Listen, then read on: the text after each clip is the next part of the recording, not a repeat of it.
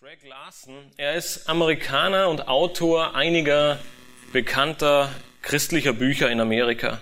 Auf seinem Schreibtisch im Büro steht meistens ein kleines Buchgestell, auf dem er immer ein Buch steht oder, oder hinstellt. Meistens sind es Bücher mit Fotos aus der Natur oder anderen beliebten Urlaubszielen.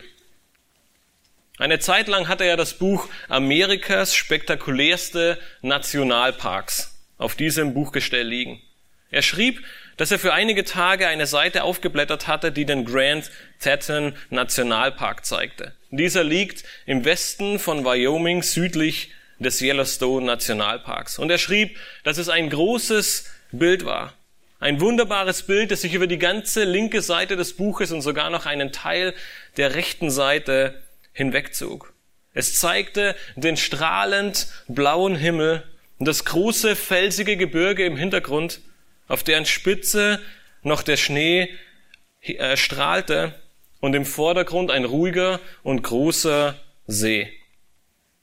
An einem Morgen, als er in sein Büro kam, entschloss er sich, auf die nächste Seite zu blättern und zu sehen, was denn das nächste Bild in diesem tollen Buch sei. Und beim Umblättern stellte er doch fest, dass er etwas sehr, sehr Wichtiges übersehen hatte. Die rechte Seite des Buches, sie war nochmal eingefaltet und als er die Seite aufblätterte, war das Bild plötzlich mehr als doppelt so groß. 60 Zentimeter dieses ganzen Nationalparks erstreckten sich über dieses Buch und staunend stellte er fest, dass dieses Bild und das ganze Bergmassiv noch viel faszinierender ist als er die letzten Tage gesehen hatte. In unserem Leben gibt es manchmal ähnliche entfaltende Momente, könnte man sagen. Und zwar meistens dann, wenn wir erkennen, dass es viel mehr über Gott und über sein Reich zu sagen und zu lesen gibt, als wir manchmal erkennen. Viel mehr über seine Absicht, die er mit uns hat. Viel mehr über Dinge, die wir von Gott noch nie gesehen haben. Eigenschaften, die uns vielleicht noch nie so bekannt wurden und die so sehr strahlten. Dem Apostel Paulus, ihm ging es so, als er auf dem Weg nach Damaskus war, um die Gemeinde zu verfolgen. Mose war bereits in den 80ern, als Gott ihm in einem brennenden Dornbusch erschien.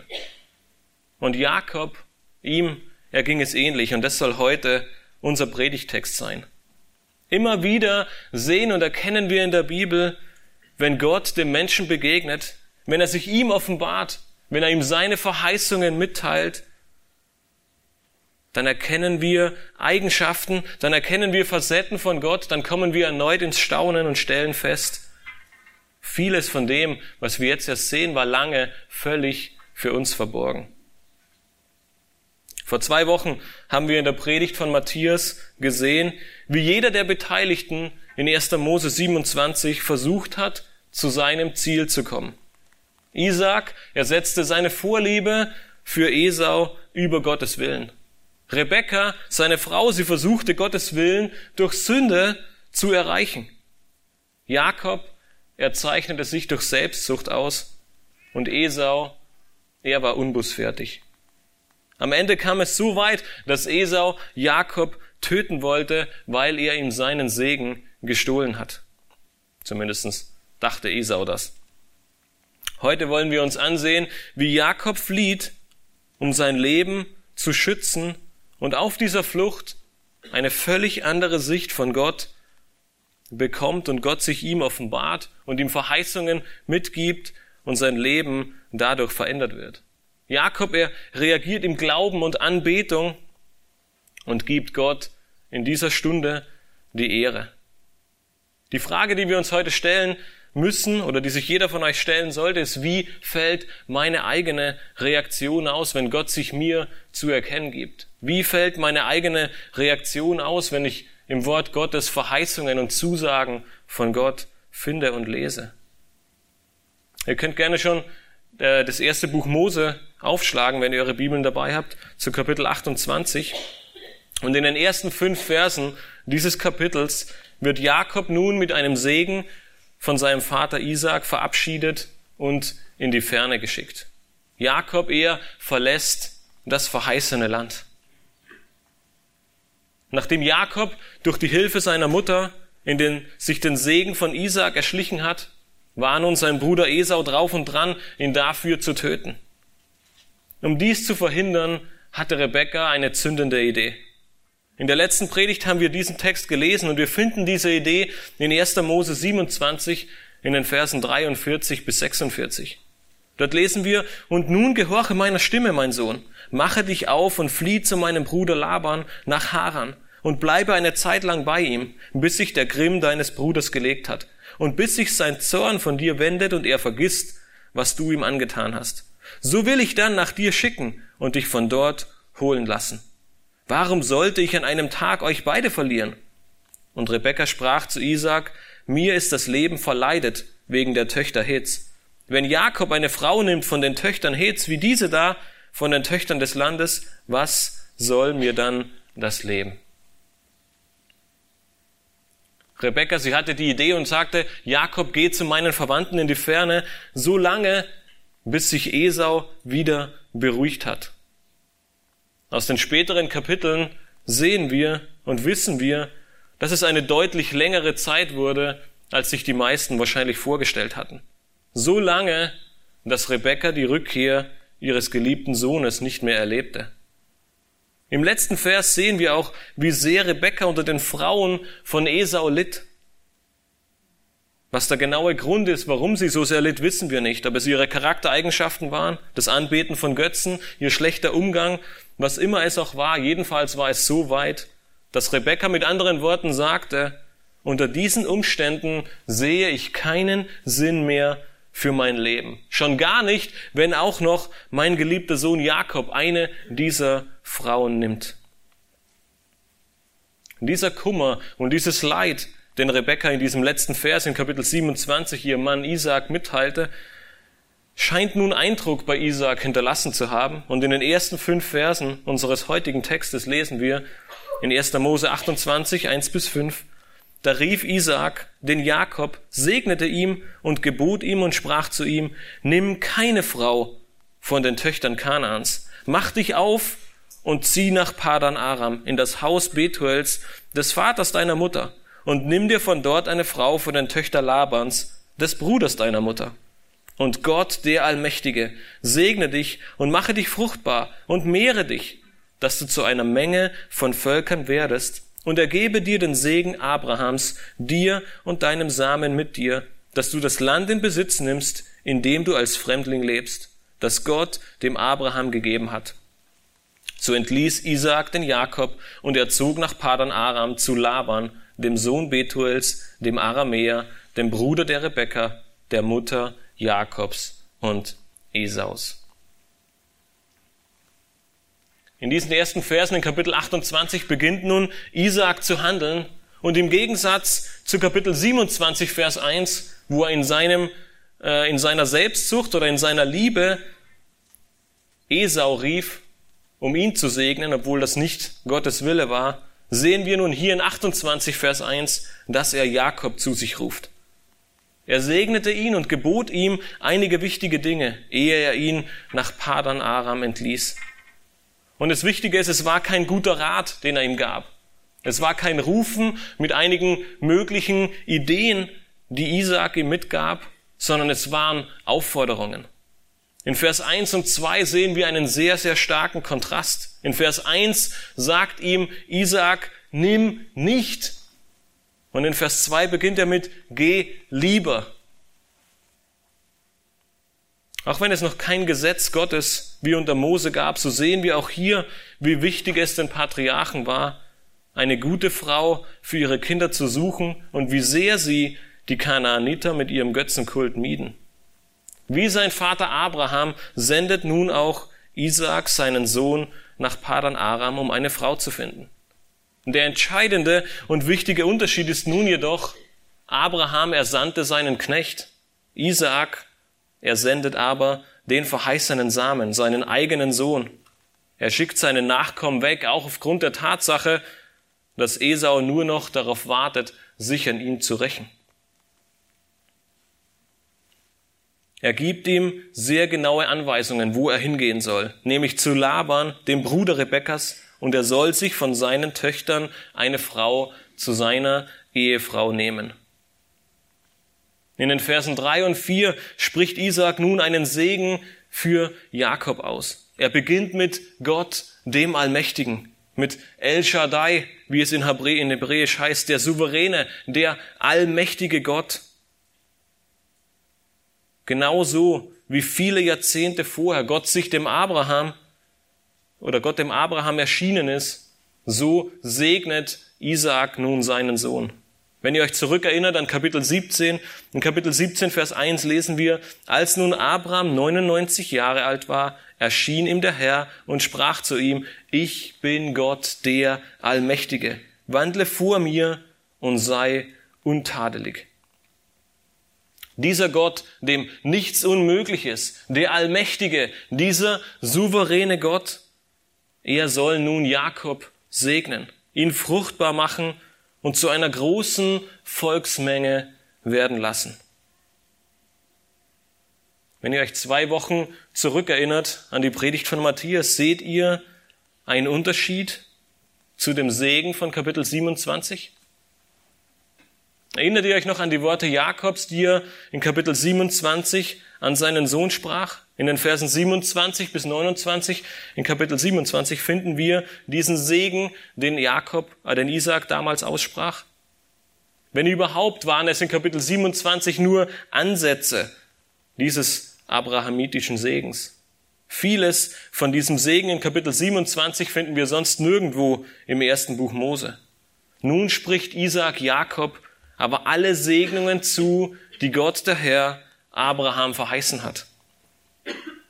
Es scheint, dass sich nun auch Jakob dem Willen Gottes gebeugt hat, beziehungsweise ihn endgültig erkannt hat und nun seinen Sohn, den Gott schon vor der Geburt als den verheißenen Samen festgelegt hat, den Segen zusprach, den er schon von seinem Vater Abraham erhalten hatte. Es sind die Fruchtbarkeit, das große Volk und das Land, der diesen Segen auszeichnete.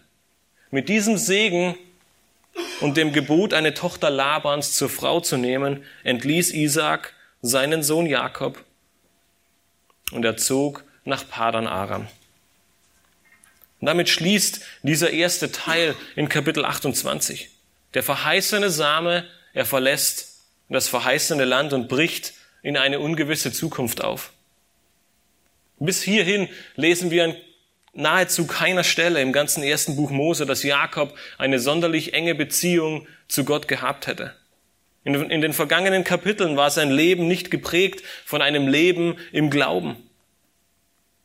Von daher können wir durchaus annehmen, dass ihm dieser Abschied sehr, sehr schwer fiel. In Kapitel 25, Vers 27 haben wir von ihm gelesen, dass er ein sittsamer Mann war, der gerne bei den Zelten blieb. Nun, wir wollen ihm nichts unterstellen oder Unrecht tun, aber heute würde man ihn wahrscheinlich als Muttersöhnchen bezeichnen. Er blieb gerne zu Hause, blieb bei seiner Mutter und das war sicherlich ein Mitgrund, warum ihn Rebekka so sehr liebte, während Isaac eher den, den Esau liebte, der rausging aufs Feld und auch mal mit seinem Pfeil und Bogen ein paar Tiere erschoss. Das war das, was sich der Vater vorstellte. Und die Mutter fand eher den anderen Sohn nett.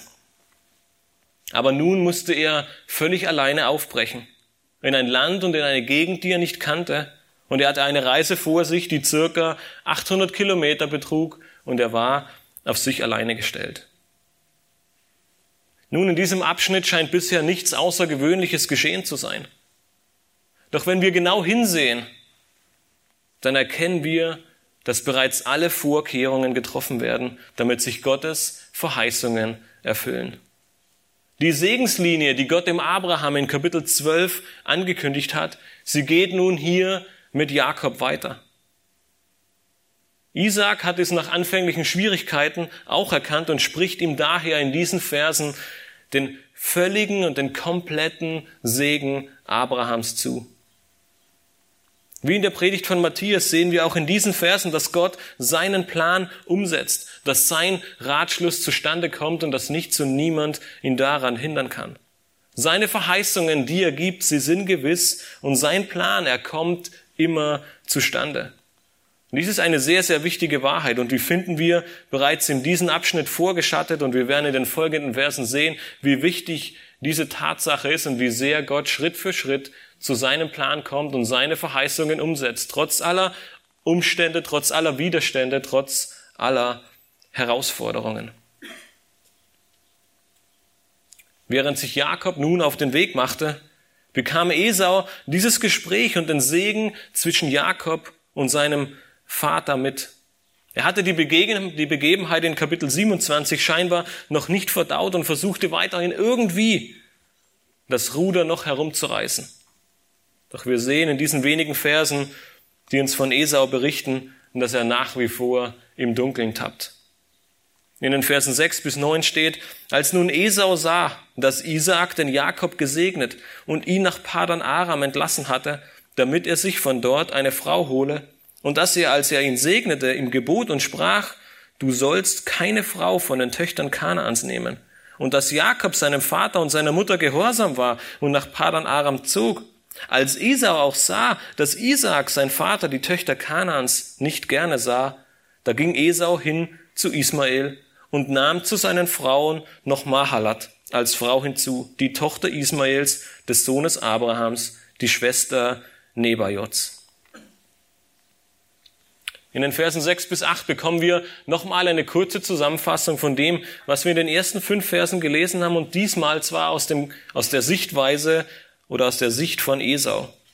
Er bekommt alles mit, er sieht den Gehorsam seines Bruders Jakobs und merkt, dass seine Eltern mit seinen bisherigen Frauen gar nicht zufrieden sind. Doch anstatt Buße zu tun, anstatt seinen bisherigen Ungehorsam beiseite zu legen, anstatt umzukehren oder das Gespräch mit seinen Eltern zu suchen, fasst er lieber einen anderen Plan. Er will nun scheinbar den gleichen Gehorsam zeigen wie sein Bruder Jakob. Doch am Ende häuft er zu seinen bisherigen Wegen nur ein weiteres Übel hinzu. Er nimmt sich noch eine Frau, aber diesmal aus der Familie Abraham, nämlich die Tochter seines Sohnes Ismael. Das muss doch endlich Eindruck bei seinen Eltern hinterlassen. Damit hat er sicherlich einen Stein im Brett, wenn er endlich ein Kind aus der Familie heiratet. Das wird ihm den erhofften Segen bringen. Damit wird er sicherlich bei seinen Eltern punkten, oder? Vor einigen Monaten, als wir uns 1. Mose 21 angesehen haben und zu dieser Herausforderung kam, als Sarah zu Abraham sagte, schick Hagar und Ismael weg. Und Abraham er war am Zweifeln. Könnt ihr euch noch erinnern, was Gott zu Abraham sprach? In 1. Mose 21, Vers 12 lesen wir, aber Gott sprach zu Abraham, es soll dir nicht leid tun wegen des Knaben und wegen deiner Magd. Höre in allem, was Sarah dir sagt, auf ihre Stimme. Denn in Isaak soll dir ein Same berufen werden. Die Verheißung des Samens, die Verheißung der Segenslinie, die Gott dem Abraham versprochen hatte, sie lag nicht auf Ismael, sondern sie lag auf Isaak. Was Esau nun hier tat, zeigt einmal mehr seinen scheinbaren Unverstand für geistliche Dinge auf. Er hat scheinbar wenig von all den Verheißungen, von den Plänen und Wegen Gottes für ihn und seine Familie verstanden oder er will sie einfach nicht verstehen. Es erweckt nach wie vor den Eindruck, dass er nur handelte, um etwas Gutes für ihn herauszuschlagen. Er verstand weder die Zusammenhänge noch interessierten ihn die geistlichen Dinge, er wollte irgendwie die Gunst seiner Eltern wieder zurückbekommen, in der Hoffnung, ein wenig oder vielleicht auch mehr von diesem Segen zu erhaschen.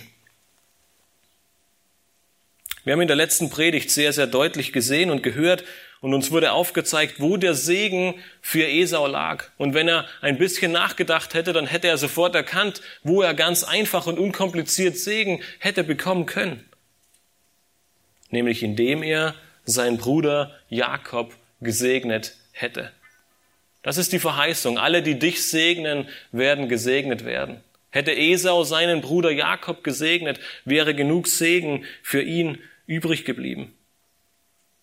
Doch stattdessen wollte er ihn lieber töten und auf anderen Wegen nach seinem Segen suchen.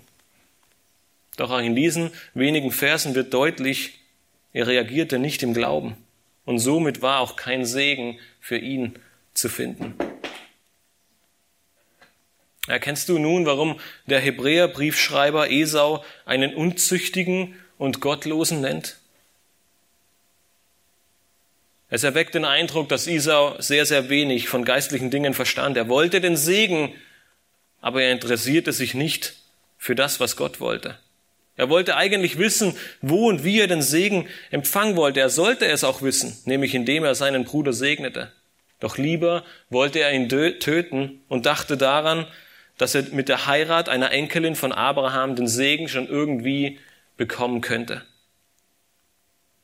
Esau ist im Verlauf des Hebräerbriefs eine deutliche Warnung an jeden von uns. Und das macht der Schreiber des Hebräerbriefs auch deutlich. Wir können weder den Segen Gottes erzwingen, wir können ihn nicht erhalten, indem wir unsere eigenen Wege gehen, und wir können auch nicht zu Gott kommen, wie wir wollen und denken, wenn wir irgendetwas tun, was in unseren Augen recht und richtig erscheint, dass Gott schon irgendwie besänftigen wird. Wenn du gegen Gottes Willen handelst, wenn du dich ihm nicht beugst und wenn du im Unglauben auf seine Gebote und Verheißungen reagierst, dann wirst du am Ende dasselbe Attribut wie Esau erhalten. Du wirst ein Gottloser genannt werden. Und wenn du heute hier sitzt und in deinem Leben merkst und erkennst, dass dies der Weg ist, den du momentan eingeschlagen hast, wenn du erkennst, dass dich Gottes Wege, dass dich Gottes Wille und dass dich sein Plan wenig bis gar nicht interessiert, wenn du ihn mit Füßen trittst,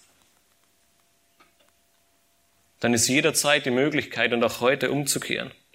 Gott, er hat eine Zeit der Buße und der Gnade geschenkt und er hat auch eine Verheißung für jeden von uns gegeben, die auf diesen Wegen wandeln. In 1. Johannes 1, Vers 9 lesen wir, wenn wir aber unsere Sünden bekennen, so ist er treu und gerecht, dass er uns die Sünden vergibt und uns reinigt von aller Ungerechtigkeit. Jederzeit, wenn wir auf diesem Weg wandeln, dürfen wir uns diese Verheißung vor Augen führen und es ist Raum zur Buße da und Möglichkeit zur Umkehr. Nun haben wir gesehen, dass Jakob gesegnet wurde und er verabschiedet wurde. Der kurze Einschub von der Reaktion Esaus hat uns aufgezeigt, wie die Reaktion seines Bruders war. Und nun sehen wir ab Vers 10, dass Jakob sich auf den Weg macht und wir werden auf diesem Weg mitgenommen und begleiten Jakob in den folgenden Versen nach Padan Aram. Und dabei passiert etwas völlig oder etwas scheinbar zumindest für die Situation, völlig Unerwartetes. Jakob, er reagiert auf Gottes Offenbarung mit Glauben und Gottesfurcht. Jakob, er ist ab Vers 10 auf dem Weg zu seiner Familie und zu seiner Mutter und so lesen wir in den Versen 10 und 11, Jakob aber zog von Beersheba aus und wanderte nach Haran. Und er kam an einen Ort, wo er über Nacht blieb, denn die Sonne war untergegangen. Und er nahm von den Steinen jenes Ortes und legte sie unter sein Haupt und legte sich an dem Ort schlafen.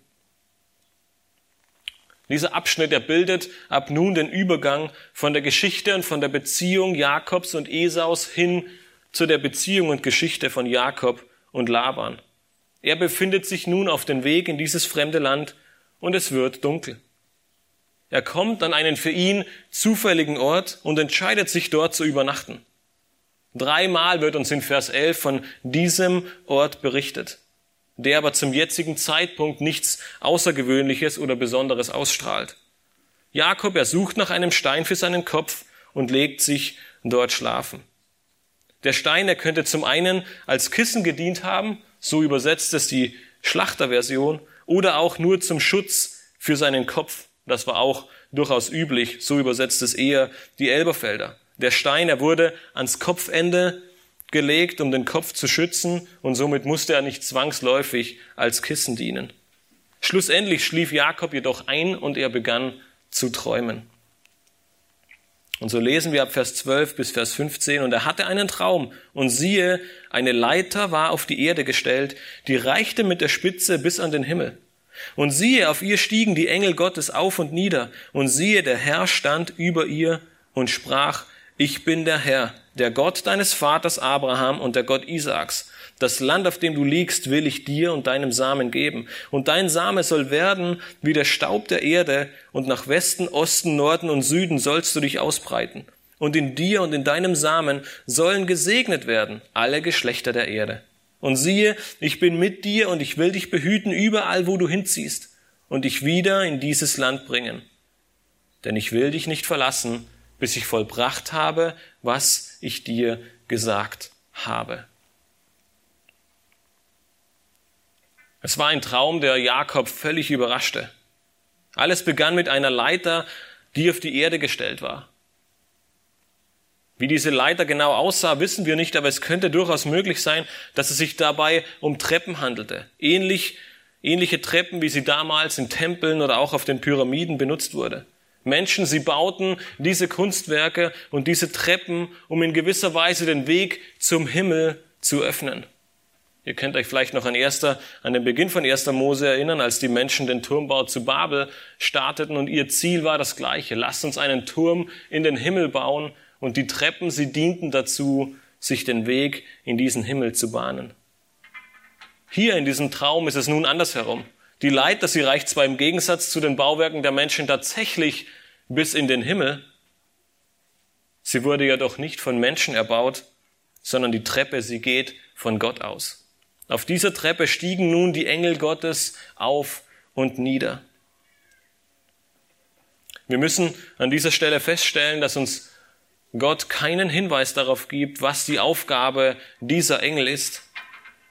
Engel werden zwar einige Male im ersten Buch Mose erwähnt. So bewacht zum Beispiel ein Cherubim den Baum des Lebens. In Kapitel 18 erscheinen Abraham drei Engel und zwei dieser Engel reisen in Kapitel 19 weiter zu Lot, um ihn und seine Familie vor dem Gericht über Sodom und Gomorra zu erretten. Aber was die Engel hier genau für eine Aufgabe hatten, bleibt uns verborgen. Engel, sie sind Boten Gottes und so haben sie entweder eine Botschaft zu überbringen oder sie werden zum Schutz für Menschen gesandt oder sie werden mit einem Auftrag von Gott zu den Menschen gesendet. Hier in diesem Abschnitt geht nun dieser Auftrag, den Gott ihnen gegeben hat, nicht deutlich hervor. Aber es scheint, dass die Engel hier ebenfalls eine Funktion des Schutzes für Jakob darstellen sollen. Ab beziehungsweise mit Vers 13 kommen wir dann zu dem eigentlichen Herzstück dieses ganzen Traumes. Es ist der Haupt- und der Höhepunkt des Träumes. An der Spitze dieser Leiter stand nun Gott. Gott der Herr, Yahweh. Und er spricht zu Jakob. Ich habe zu Beginn gesagt, dass Jakob völlig überrascht war von diesem Traum. Und es scheint, dass wenn wir diese Aufzählungen lesen, die Jakob hier benutzt, dass es eher den Charakter hatte von, da war eine Leiter und schau, Engel stiegen auf und nieder und am Ende dieser Leiter steht Gott selbst.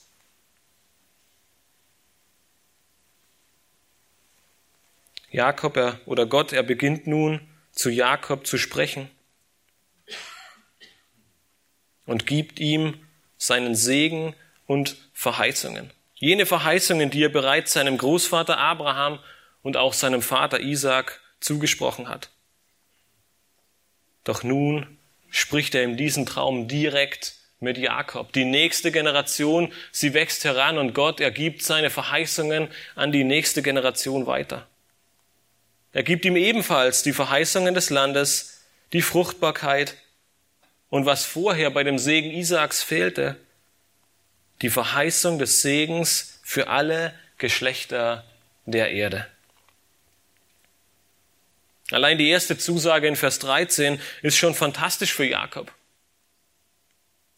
Ihn und seinem Samen wird all dies Land gegeben werden, auf dem er gerade liegt. Nun spätestens seit der letzten Predigt wissen wir, wie alt Jakob ist. Er war schon über 70 Jahre und er war gerade in diesem Alter alleine unterwegs in ein fremdes Land, um eine Frau zu finden, die er nicht kannte und nicht wusste, ob überhaupt eine für ihn dort wartet. Aber Gott, er war schon längst einen Schritt weiter. Gott erkannte die Zukunft. Gott, er ist souverän. Und wenn er segnet und eine Verheißung gibt, dann hält er sie auch ein. Und so war dies bereits die erste feste Zusage für Jakob, obwohl er wohl nicht wusste, ob in dem Alter überhaupt noch eine Frau Interesse in Padan Aram für ihn hatte. Gott sagte ihm schon, dir und deinem Samen wird all dieses Land gehören. All jene Worte in den Versen 13 und 14 kennen wir aus all den vorhergehenden Kapiteln. Sowohl Abraham als auch Isaac haben sie zugesprochen bekommen. Doch jetzt bekommen sie plötzlich eine ganz andere Gültigkeit für Jakob. Gott selbst spricht ihm all diese Verheißungen zu. Und in Vers 15 geht Gott sogar noch einen Schritt weiter. Gott sichert Jakob seine Präsenz zu. Er wird immer mit ihm sein, ihn behüten, egal wo er ist. Und was noch? Er sichert ihm jetzt schon zu, dass er ihn wieder in das verheißene Land zurückbringen wird. Wenn ihr euch zurückerinnert, Jakob muss nun nicht mehr auf den Ruf seiner Mutter warten, er muss sich nicht auf den Ruf seiner Mutter verlassen, der ganz nebenbei nie kam, weil sie war längst tot, als er zurückkam, sondern Gott selbst sorgte dafür, dass der verheißene Same eines Tages in das verheißene Land zurückkehren wird. Er schließt diese Aussage mit der festen Zusage und sagt ihm, ich werde nicht ruhen, es wird kein Ende nehmen, ich werde nicht von dir weichen, bis ich all dies erfüllt habe, bis all dies vollbracht ist. Zusammenfassend lässt sich sagen, Gott spricht ihm alle Verheißungen Abrahams zu und er garantiert ihm seine Gegenwart, seinen Schutz und die Rückführung ins verheißene Land. Und danach erwacht Jakob. Und wir lesen in den Versen 16 bis 19, als nun Jakob von seinem Schlaf erwachte, sprach er, wahrlich, der Herr ist an diesem Ort und ich wusste es nicht. Und er fürchtete sich und sprach, wie furchtgebietend ist diese Stätte. Hier ist nichts anderes als das Haus Gottes und dies ist die Pforte des Himmels. Und Jakob stand am Morgen früh auf und nahm den Stein, den er unter sein Haupt gelegt hatte, und richtete ihn auf zu einem Gedenkstein und goss Öl auf seine Spitze, und er gab diesem Ort den Namen Bethel, zuvor aber hieß die Stadt Luz. Ab diesem Vers 16 begann nun Jakob zu begreifen, dass Gott tatsächlich mit ihm ist. Der Herr, er ist an diesem Ort und ich wusste es nicht. Es ist anzunehmen, dass, dass Jakob den, diesen Gott, diesen Gott, den Allmächtigen kannte, dass er von seinem Vater Isaac viel darüber gehört hat. Aber es erweckt erst hier den Eindruck, dass er tatsächlich verstand und angefangen hat, ihn als seinen Gott zu begreifen. Und deshalb überkam ihn in diesem Moment Furcht.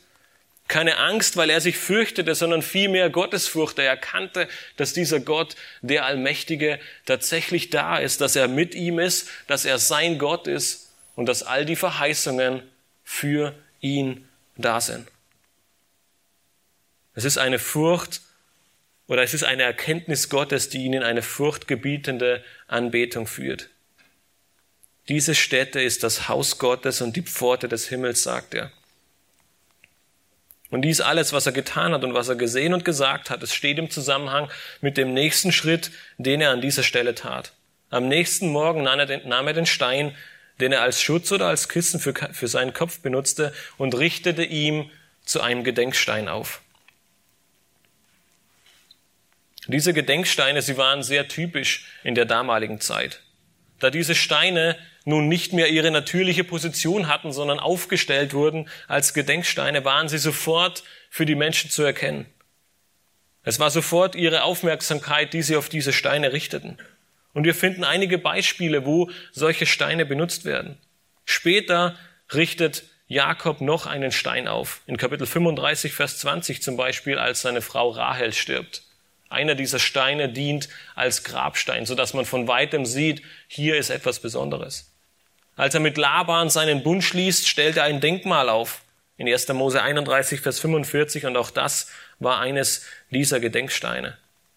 Oder eben hier an diesem heiligen Ort. Er richtete diesen Gedenkstein auf, dass man von ferne sah, hier ist etwas Besonderes geschehen. Und er richtete diesen Stein auf an diesem heiligen Ort, an dem er Gott gefunden hat und an dem er ihm seine Anbetung entgegenbrachte. Das Übergießen mit Öl war ebenso typisch zur damaligen Zeit und es erstellte eine besondere Ehre oder eine Absonderung dar. All diese Dinge, die Jakob tat, sie waren eine direkte Antwort auf die Offenbarung Gottes und auf seine Verheißungen und sie dienten zur Anbetung. Er stellte diesen Stein auf als einen besonderen Hinweis und er goss Öl darüber, um diese Einmaligkeit und diesen, diese, diese Tatsache zu, zu bekräftigen und Gott damit die Ehre zu geben. Er nannte diesen Ort Bethel. Und am Ende dieser Verse wurde später oder später im Verlauf der Jahrzehnte wurde später ein zentraler Ort der Anbetung Israels ähm, in Bethel. Noch bevor Jerusalem und der Tempel überhaupt entstanden sind, lesen wir im Buch der Richter oder auch im ersten Buch Samuel, wie das Volk immer wieder nach Bethel kam, um anzubeten und den Herrn anzurufen. Aus diesem ganz normalen Ort, aus Vers 11, wurde somit einer der wichtigsten Orte des Volkes Israel für die nächsten Jahrhunderte. Sie kam immer wieder nach Bethel, um anzubeten und ihren Herrn zu suchen. Diese zentrale und wahrscheinlich eine der wichtigsten Begebenheiten im Leben Jakobs enden in den letzten drei Versen mit einem Gelübde. Ab Vers 20 lesen wir, und Jakob legte ein Gelübde ab und sprach, wenn Gott mit mir sein und mich behüten wird auf dem Weg, den ich gehe, und mir Brot zu essen geben wird und Kleider anzuziehen und mich wieder mit Frieden heim zu meinem Vater bringt, so soll der Herr mein Gott sein. Und dieser Stein, den ich als Gedenkstein aufgerichtet habe, soll ein Haus Gottes werden. Und von allem, was du mir gibst, will ich dir gewisslich den Zehnten geben. Wir finden in diesem Gelübde vier Wenn und drei Dann. Wenn Gott mit mir ist, wenn er mich behütet, wenn er mir Brot und Kleider gibt und wenn er mich in Frieden zu meinem Vater zurückbringt, dann soll er mein Gott sein. Ich werde ihm ein Haus in Bethel aufrichten und ihm den Zehnten von all meinem Besitz geben. Im ersten Moment wirkt dieses Gelübde mehr wie ein Deal, den versucht, den Jakob versucht mit Gott auszuhandeln. Er sagt, wenn du lieferst, dann bist du wirklich mein Gott und ich komme meinen Verpflichtungen nach. Doch wenn wir sehen, wie sich Jakob bisher in dieser Offenbarung verhalten hat, dann ist dieses Gelübde weniger ein Schwur, der Gott an etwas bindet. Es ist vielmehr eine Erinnerung, die sich Jakob in diesem Moment fest in seine Erinnerung schreibt. Der Schwur, er soll ihn immer wieder daran erinnern, was Gott getan hat und was er noch tun wird und es soll ihn daran erinnern, ihn nicht, sich nicht abbringen zu lassen von dem, was er hier in diesem Schwur geschworen hat. Jakob erweist zu diesem Moment noch gar nicht, was ihm in den nächsten 20 Jahren mit Laban alles widerfahren wird. Und der Schutz und die Führung Gottes und die Rückführung in sein Land, sie wird in seinem Leben noch sehr, sehr sichtbar werden dass Gott nun sein Volk wird und er ihm aus diesem Gedenkstein ein Haus errichtet, scheinen noch nachvollziehbar zu sein. Doch das Letzte dann erweckt etwas Aufmerksamkeit. Jakob, er will ihm den Zehnten von allem geben. Nun, wir sind noch lange bevor Mose die Gebote und Gesetze erhalten hat. An keiner Stelle zu der Zeit im Alten Testament finden wir ein Gesetz, ein Gebot oder ein Ritual, das festgelegt hatte, das und ob und wie viel Menschen Gott geben sollten. Jakob erhandelte somit völlig freiwillig. Er erkannte Gottes Handeln, er erkannte sein Wirken, er erkannte all die Verheißungen, die Gott ihm für sein Leben gegeben hatte, und er brachte ihm dieses freiwillige Opfer dar.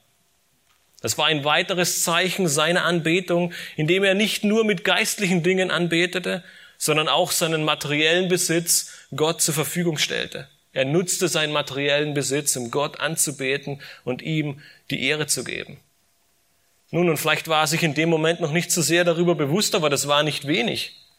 Wir lesen in den Kapiteln davor, wie reich und wie mächtig Abraham war.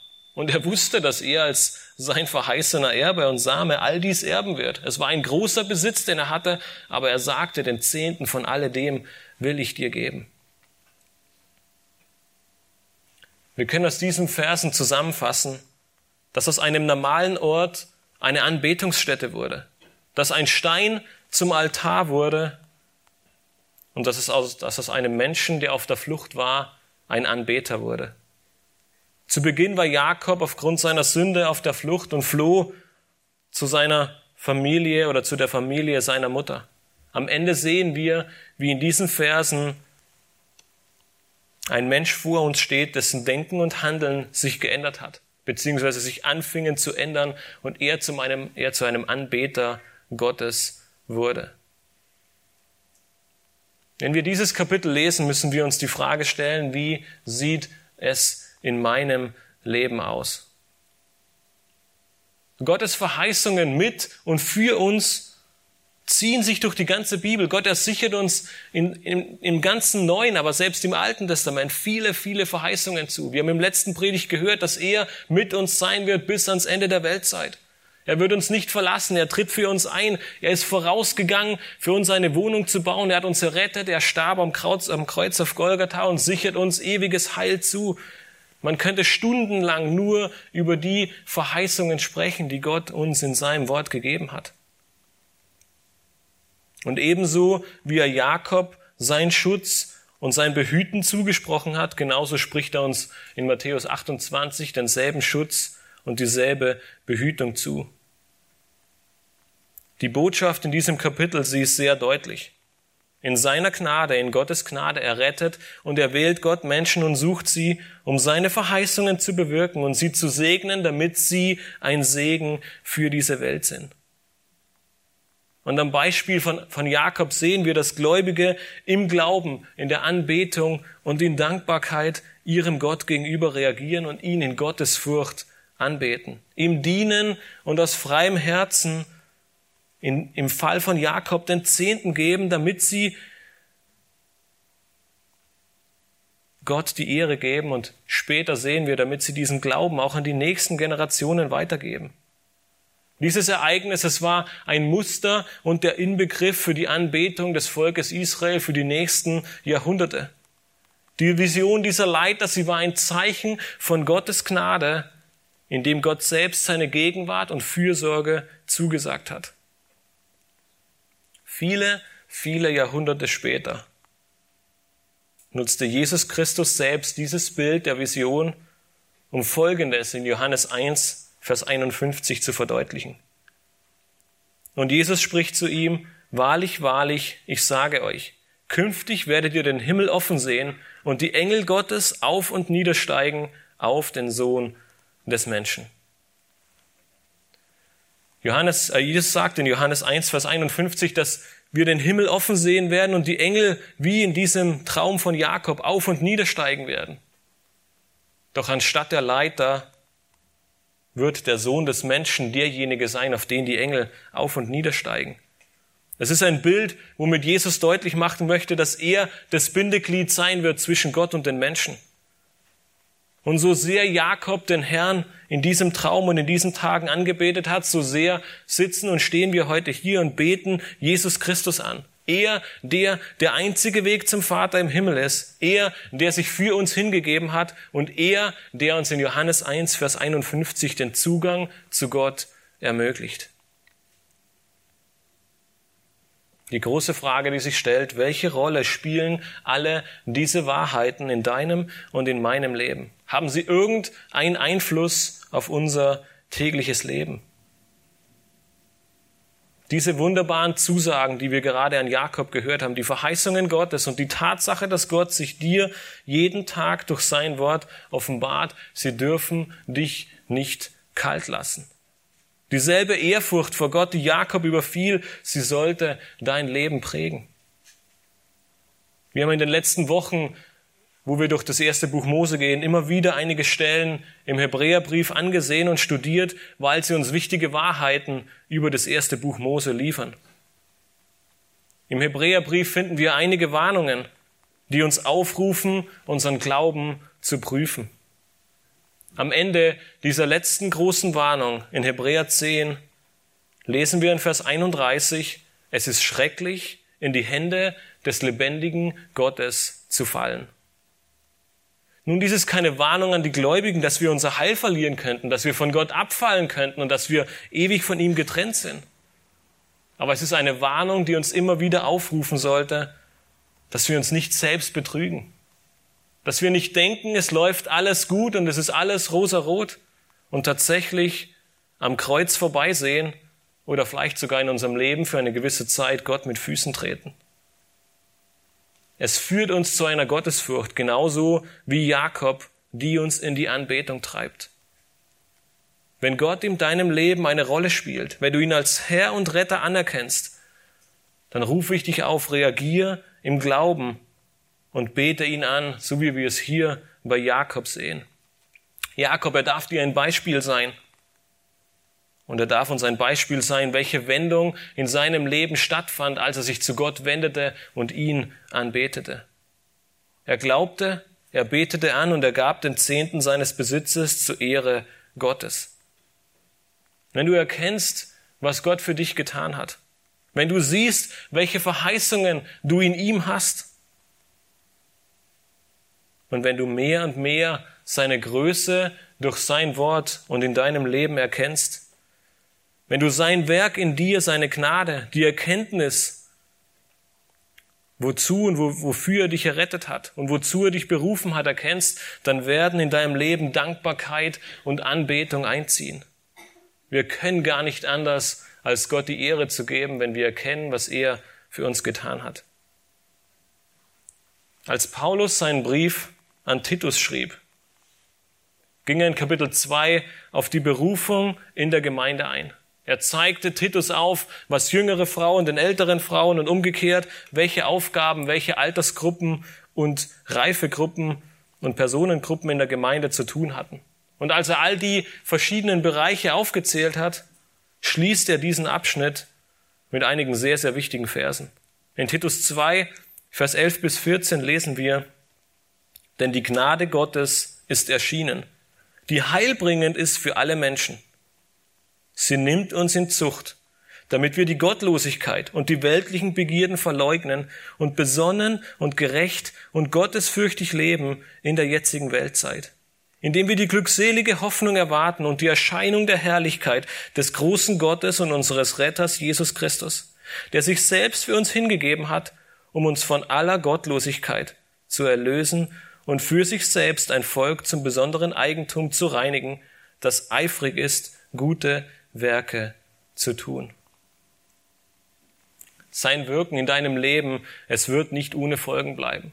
Seine Gnade, sie hat dich nicht nur errettet, sie hat dir nicht nur das Heil gebracht, sondern sie wird dich in Zucht nehmen, dass du besonnen, gerecht und gottesfürchtig lebst. Deswegen reagiere im Glauben auf dieses Wirken und strebe danach, ein Leben zu seiner Ehre zu führen, ihn anzubeten in voller Dankbarkeit und in Hingabe für ihn. Die Lehre aus diesem Kapitel für das Volk Israel, es ist sehr deutlich. Jakob, der das Volk Israel repräsentiert, der war bis zu diesem Moment einiges, nur nicht sonderlich gehorsam. Jetzt musste er auch noch einige Jahre ins Ausland ziehen, um dort eine Frau zu suchen. Doch Gott, der offenbarte sich genau in diesem Moment und stellte sich als der Gott Abrahams und Isaaks vor und sicherte ihm seinen Schutz und seinen Segen und die Rückführung ins verheißene Land zu. Diese Offenbarung und diese Verheißung, sie führte ihn zu einem, zu einer Anbetung in Hingabe. Er erkannte nun seinen Gott und reagierte im Glauben. Gott, er ist ein Gott der Treue und wir sehen in diesem Kapitel einmal mehr, wie er seinen Ratschluss und seine Verheißungen Schritt für Schritt zum Ziel bringt. Jene, die Gottes Bewahrung und Gnade verstehen und erkennen. Jene, die Gottes Wort in seiner Vollmacht beeindruckt hat. Jene, sie werden mit einer Wandlung ihres Lebens und einer Hingabe für Gott im Glauben und in voller Dankbarkeit reagieren. Wenn aber keine ehrfurchtsvolle Gottesfurcht, wenn keine Hingabe da ist, dann haben wir möglicherweise auch ein sehr geringes Verständnis von dem, was Gott in unserem Leben getan hat. Von unserem ganzen geistlichen Leben und unserer Errettung, was Gottes Gnade in unserem Leben bewirkt hat. Und auch da haben wir die Möglichkeit, zurückzugehen, zum Wort Gottes zu gehen und darin zu lesen und zu erkennen, welch wunderbare Dinge Gott in unserem Leben getan hat, die uns verändern werden. Ich möchte abschließen mit einem Zitat von David Platt. Er schrieb in einer seiner Bücher Folgendes. Der Zweck von Gottes Wort ist es, Menschen in jedem Land und zu jeder Zeit in das Bild Gottes zu verwandeln. Reagiere daher im Glauben an dieses Wort und an seine Verheißungen und es wird dein Leben verändern. Lass mich am Ende beten.